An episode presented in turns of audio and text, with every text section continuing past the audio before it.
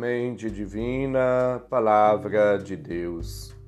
Caros ouvintes, irmãos e irmãs, iniciemos o nosso encontro com Deus. Em nome do Pai, do Filho e do Espírito Santo. Amém.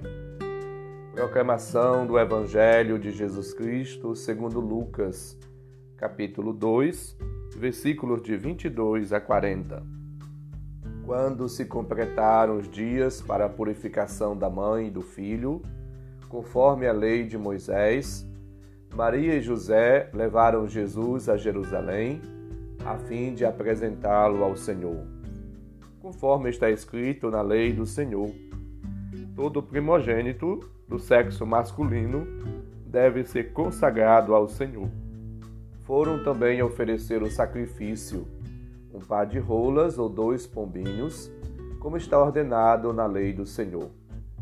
Em Jerusalém havia um homem chamado Simeão, o qual era justo e piedoso, e esperava a consolação do povo de Israel. O Espírito Santo estava com ele e lhe havia anunciado que não morreria antes de ver o Messias que vem do Senhor. Movido pelo Espírito, Simeão veio ao templo. Quando os pais trouxeram o menino Jesus para cumprir o que a lei ordenava, Simeão tomou o menino nos braços e bendisse a Deus.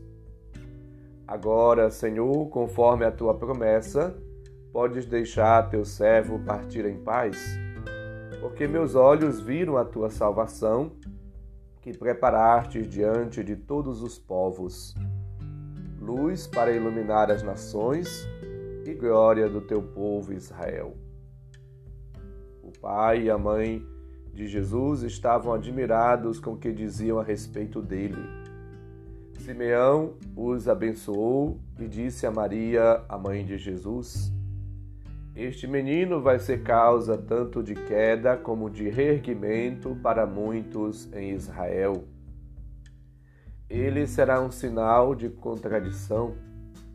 Assim serão revelados os pensamentos de muitos corações. Quanto a ti, uma espada te transpassará a alma.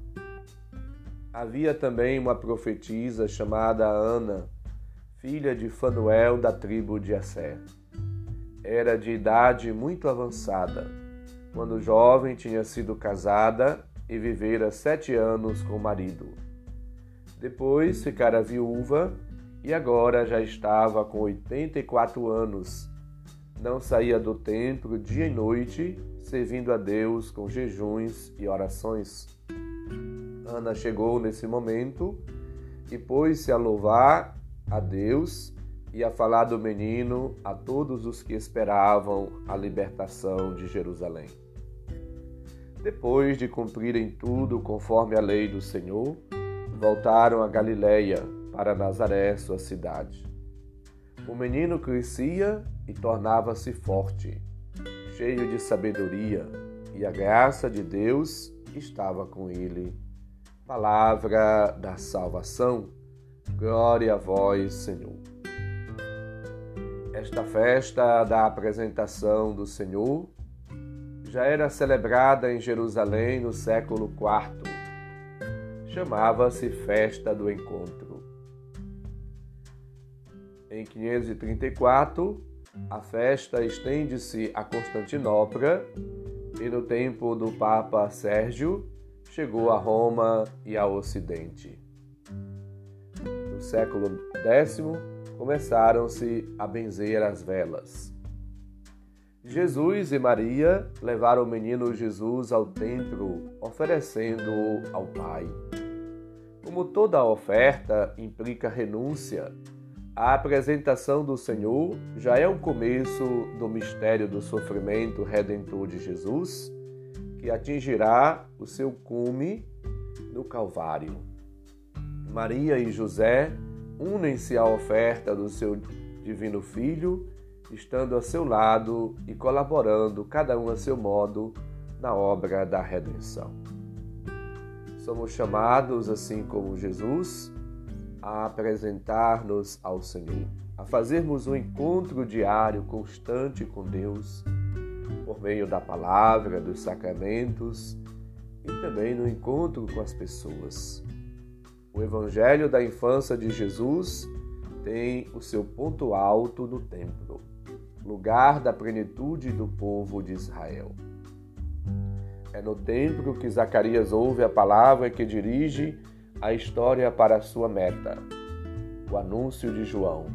É aí que o menino é apresentado a Deus, revelado a Simeão e a Ana. É daí que eles regressam a Nazaré. O pano de fundo da cena da apresentação é a lei judaica, segundo a qual os primogênitos deveriam ser consagrados e apresentados a Deus. O pai responde à apresentação e oferta de Jesus com o dom do Espírito ao velho Simeão, que profetiza. Israel pode estar descansado. A sua história não acaba em vão.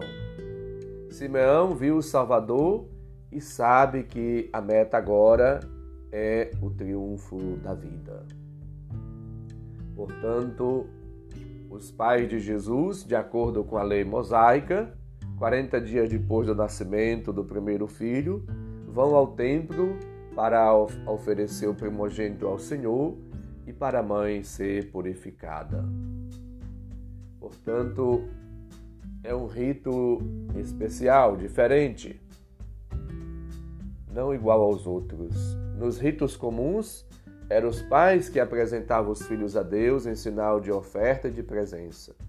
Neste rito, é Deus que apresenta o seu filho aos homens. E fará isso pela boca do velho Simeão e da profetisa Ana, conforme ouvimos. Simeão apresenta-o ao mundo como salvação para todos os povos, como luz que iluminará as gentes, mas também como sinal de contradição como aquele que revelará os pensamentos dos corações.